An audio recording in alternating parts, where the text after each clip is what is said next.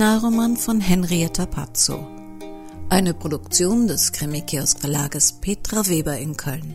Sprecher Irene Budischowski, Uke Bosse, Roman Kolmer, Martin Stadelbacher, Florian Knorn, Rainer Breit, Jan Münter und Petra Weber. Titelmusik Karl Pano-Claude von www.tonpumpe.de Sie hören Episode 9.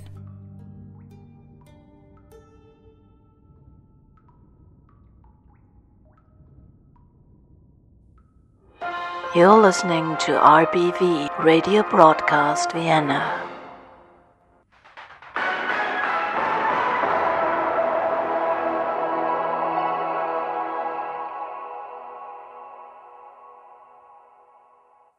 Halten Sie es für wahrscheinlich, dass es Geister gibt? Wissen's, meine Frau, die Veri, die hat den siebten Sinn. Was die alles spürt und ahnt, unglaublich.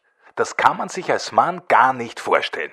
Ja, da gibt's was, was Paranormales, ganz bestimmt. Es gibt halt mehr zwischen Himmel und Erde, als unsere Schulweisheit sich träumen lässt. Ich persönlich habe noch keine solche Begegnung gehabt und bin auch nicht scharf drauf. Aber ich glaube schon, dass es so Gestalten gibt. Ob die jetzt so wie an Halloween? Also, das glaube ich eher nicht. Vielleicht mehr so wie in. Äh, kennen Sie den Film mit Whoopi Goldberg und dem. Äh, Jesus. Na, wie heißt der noch?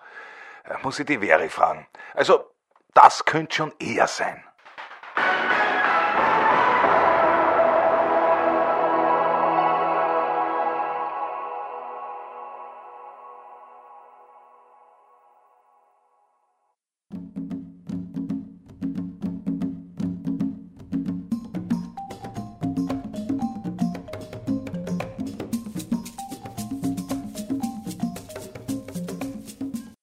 Das war ja noch nie passiert. Schwester Martha schämte sich zutiefst. Sie war eingeschlafen. Vor der Frühmesse mitten im Stephansdom einfach eingeschlafen. Und sie schämte sich noch mehr, dass ihr kurzer Traum sie wieder zurück nach Afrika entführt hatte. Das ging nicht. Ihr Platz war hier, tags in der Nähstube, nachts neben Schwester Ignatia, das Modafinil wirkte nicht mehr. Vielleicht nahm sie zu wenig davon. Für mehr reichte ihr privates Budget jedoch nicht. Die Kinder in Malawi brauchten jeden Cent, da wäre es ungerecht, hier auch nur einen Euro mehr für ihr eigenes Schwachsein auszugeben. Die Mitschwestern tuschelten schon. Sie hörte sie auf den Gängen, manchmal sogar nachts. Es war ihr egal. Sie ging ihnen aus dem Weg, duckte sich unter ihren Arbeitstisch, wenn sie fürchtete, Pater Ansgar oder eine der Mitschwestern könnten sie zur Rede stellen. Es war nicht recht ihnen gegenüber, aber sie musste sich auf ihre Aufgaben konzentrieren. Sie hatte wieder Aufträge aus dem Vatikan bekommen, vom Sekretär des Papstes, Papst Franziskus. Diese neue Bescheidenheit des Papstes erfüllte ihr Herz mit Wärme. Dennoch die Bischofsgewänder waren nach wie vor mehr als prunkvoll. Gestern hatte sie zudem wieder in Ignatias großen Materialschachteln nach Bernsteinen, Perlen und Edelsteinen gesucht, um sie auf eine historische Mitra zu sticken. Die Kostbarkeiten schienen beim Aufsticken unter ihren Fingerkuppen zu brennen.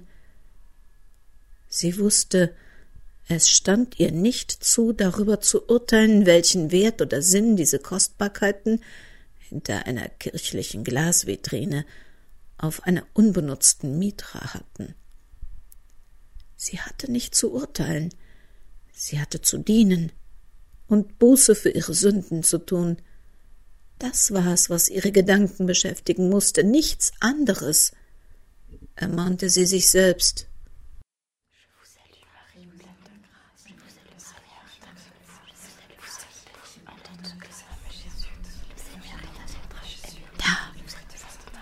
waren sie wieder. Die Mitschwestern in den Reihen hinter ihr tuschelten wieder. Schwester Martha straffte ihre Schultern. Sie durfte sich nicht gehen lassen. Unwahrscheinlich, dass eine der Mitschwestern ihren kurzen Sekundenschlaf in den Reihen hinter ihr überhaupt mitbekommen hatte. Sie bildete sich das vielleicht nur ein. Bestimmt sogar. Sie hatten doch alle genug zu tun. Lachten Sie jetzt? Lachten Sie über. Schwester Martha drehte sich um. Die anderen waren noch gar nicht hier. Sie war völlig allein.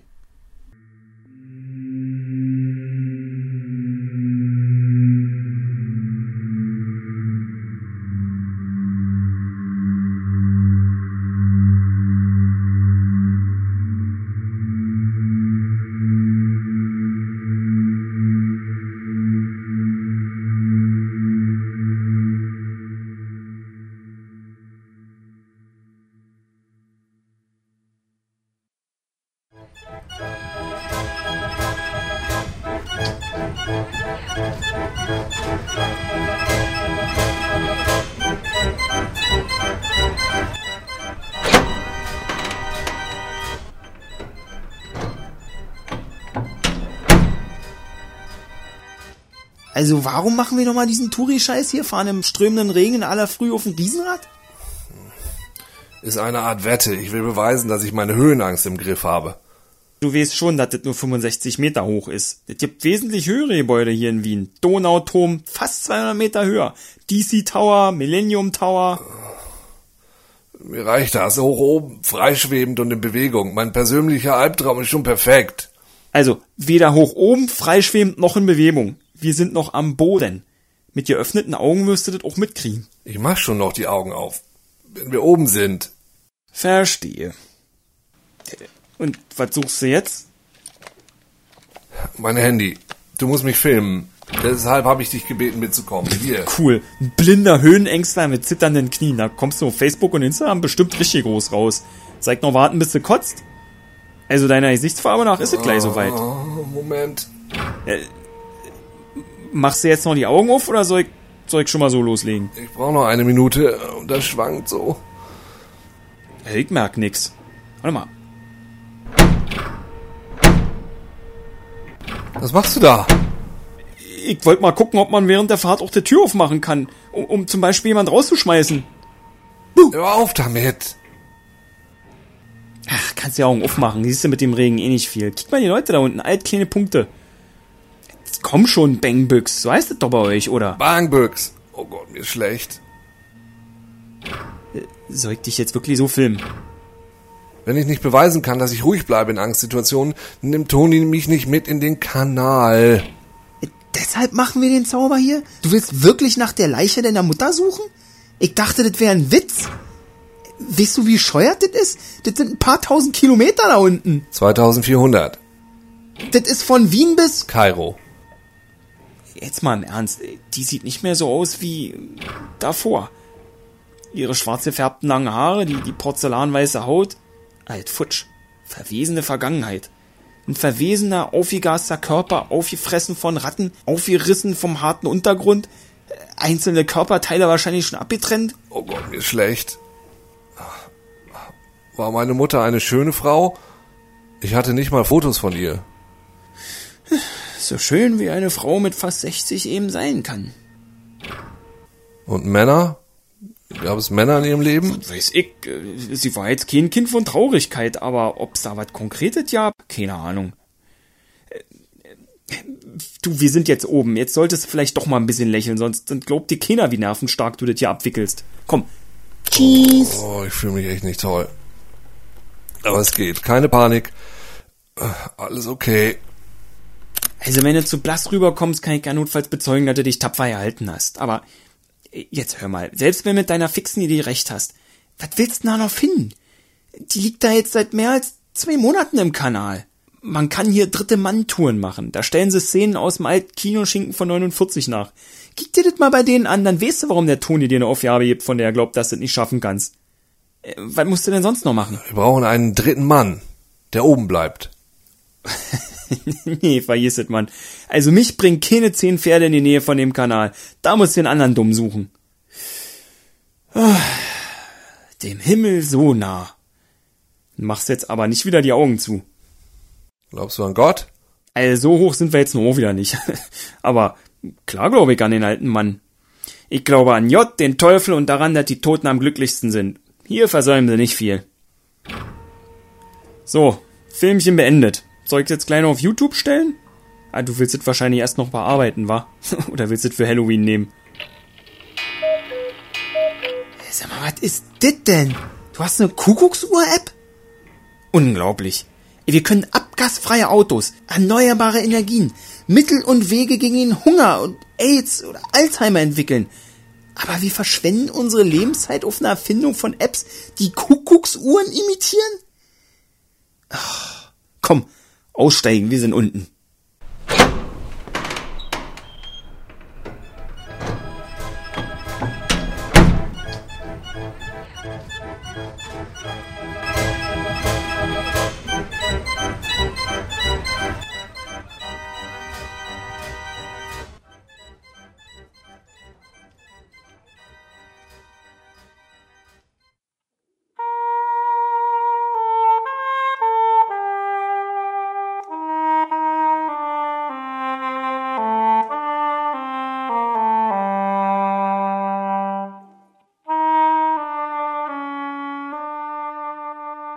Die Wimperntusche lief ihr durchs Gesicht. Ihr weißblondes Haar kringelte sich wirr um ihren Kopf. Die Strumpfhose zerrissen. Ein Schuh, weiß Gott wo. So konnte sie nicht mit dem Bus nach Hause fahren. Während sie auf das Taxi wartete, versuchte Lissy Janke zumindest ihr Make-up wieder einigermaßen herzurichten – die zerrissene Strumpfhose stopfte sie in die Jackentasche ihres pinkfarbenen Plüschmantels. Der Kurt und der Max. Eigentlich hatte da Schluss sein sollen. Aber dann hatte der Kurt ihr einen Freund geschickt. Nur einmal, hatte er gesagt. Der ist auf der Durchreise. Der ist ein bissel einsam. War gleich so komisch, als er gefragt hat, ob er sie mit an seinen Lieblingsplatz in Wien nehmen dürfte. Warum nicht, hatte sie gedacht. Was soll schon sein? Und gewusst, dass es kein Zimmer im Sacher sein würde. Zum Zentralfriedhof. Tor eins war er mit ihr gefahren. Um Viertel nach sieben war dort um diese Jahreszeit nicht mehr viel los, was ihr in der Dämmerung Angst machte. Dann hatte er sie gebeten, auszusteigen. Er würde sowas gerne im Freien machen. Er hatte sie bei der Hand genommen, war mit ihr durch das noch geöffnete Tor gegangen und hatte sie plötzlich unvermittelt in einen seitlichen Busch geschubst. Noch bevor sie um Hilfe schreien konnte, hatte er ihr einen Fausthieb ins Gesicht gegeben, der sie zu Boden gehen ließ. Dann hatte er seinen Gürtel genommen, ihr um den Hals gelegt und ihr klargemacht, dass sie schon an ihrer letzten Ruhestätte wäre, wenn sie jetzt nicht tat, was er ihr sagte und Lissy tat, was er ihr sagte. Dann hatte er den Gürtel gelockert, von ihrem Hals genommen und ihr zwanzig Euro in den zerrissenen Schlüpfer gesteckt. Lissy hatte keinen Ton gesagt, nur gebetet, er möge sie einfach liegen lassen und verschwinden. Als sie den anspringenden Motor hörte und das wegfahrende Auto, war sie aufgestanden, hatte ihren alten Lederbeutel aus dem Dreck gezogen und war zurück zum Parkplatz vor dem Tor gegangen. Ein Friedhofswärter, der das Tor schließen wollte, hatte noch gefragt, ob es ihr gut ginge, ob er ihr helfen könnte. Aber sie war einfach wortlos weitergegangen. Sie war jetzt fast so alt wie die Leo. Sie hatte sich immer alles gefallen lassen, hatte sich nie gewehrt. Dieser Freier war nicht der Erste, der sie wie Dreck behandelt hatte. Aber an diesem Abend, in der Dunkelheit, mit zerrissener Kleidung und widerlichen zwanzig Euro in der Hand, die sie nicht wegwerfen konnte, weil sie sie fürs Taxi brauchte, an diesem Abend wusste sie, dass sie wie Leo enden würde, wenn sie nicht endlich anfing, sich zu wehren. Als das Taxi auf sie zufuhr, beschloss sie, alle Flaschen, die sie zu Hause noch hatte, in den Ausguss zu entleeren. Und dann würde sie morgen zur Polizei gehen und zu Protokoll geben, wen sie an jenem Tag aus Leos Wohnung hatte herauskommen sehen. Man würde sie sicher fragen, wie viel sie an dem Abend getrunken hatte. Vielleicht würde sie in dem Punkt besser lügen. Niemand glaubte einer, die eine Flasche Cognac vom Hofer intus hatte. Und wenn sie hundertmal die Wahrheit sagte.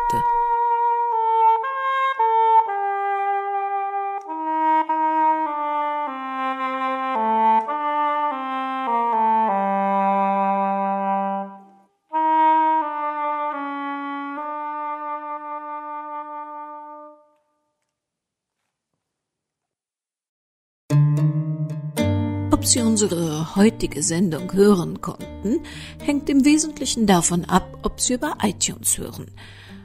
In der vergangenen Woche hat iTunes sich entschlossen, unseren Podcast mal eben wegzuzaubern, was bedeutet, dass viele Abonnements zwar noch erneuert wurden und neue Folgen hinzugefügt wurden, aber wir als Ganzes irgendwie aus dem iTunes Store verschwunden sind. Wir haben auch mit iTunes Kontakt aufgenommen, doch mit iTunes Korrespondenzen zu führen, ähm, ich sag mal so, das ist eine echte Herausforderung. Wir hoffen trotzdem, dass wir uns in der nächsten Woche zur Fortsetzung wieder hören. Und bis dahin, passen Sie gut auf sich auf.